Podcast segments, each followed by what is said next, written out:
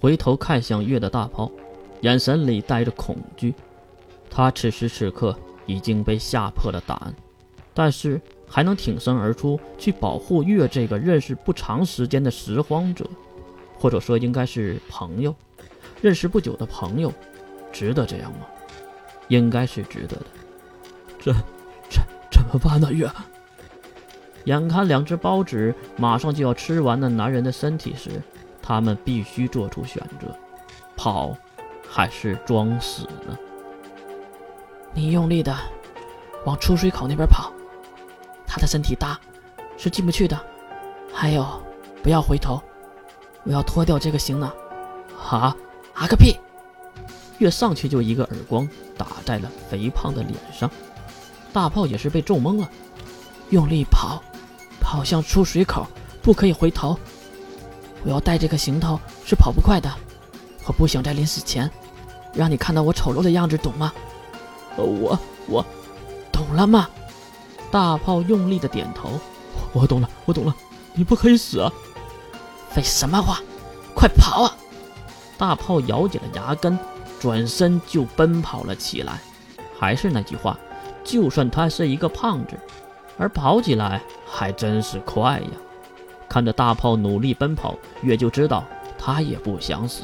是啊，谁想死呢？好死不如赖活着呀！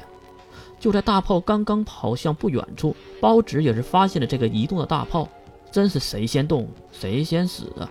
来回晃动身体的包纸盯上了奔跑的大炮，也有扑上去的冲动。而月哪能让他们追上去呢？他迅速的脱掉头盔、头罩，丢掉大衣，用力的将头发上的麻绳撕开，一头银色的长发在晚风中飞舞。包子的注意力。马上就转向了月，即使月什么都不做，他的体质也会吸引包子。不过，老子可不想死在这里。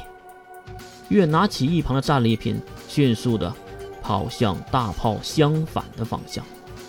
见月动了起来，两只包子还犹豫了一下，可能是在大炮和月之间要做一个选择的样子。月想到这里，觉得这可不行。如果他们分开追击，他和大炮谁也活不了的。对了，月急忙咬破手指，鲜血也是伴随疼痛流了出来。月将血滴甩向包纸那边，虽然距离很远，而闻到了月鲜血的味道。两个大瓢虫迅速地奔向了月。奇怪的是，他们没有跳跃，而是紧紧地跟随着。猫捉老鼠吗？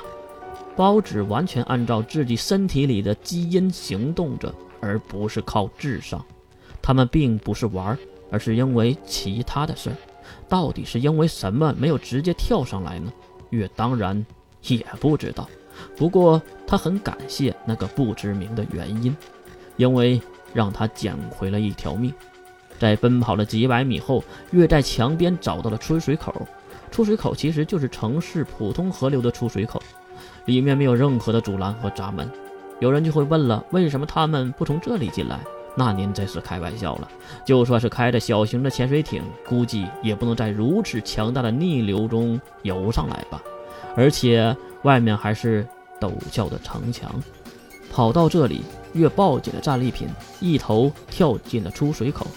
巨大的水流冲击力将月直接送出了城外。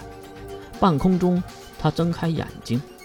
看向脚下的水池，扑通一声，月掉进了水池，身体被摔得火辣的疼。虽然经历很多次，月还是那么讨厌水，因为月并不熟悉水性，只能做到不被淹死的地步。当然，这样的技术还是后来学的呢。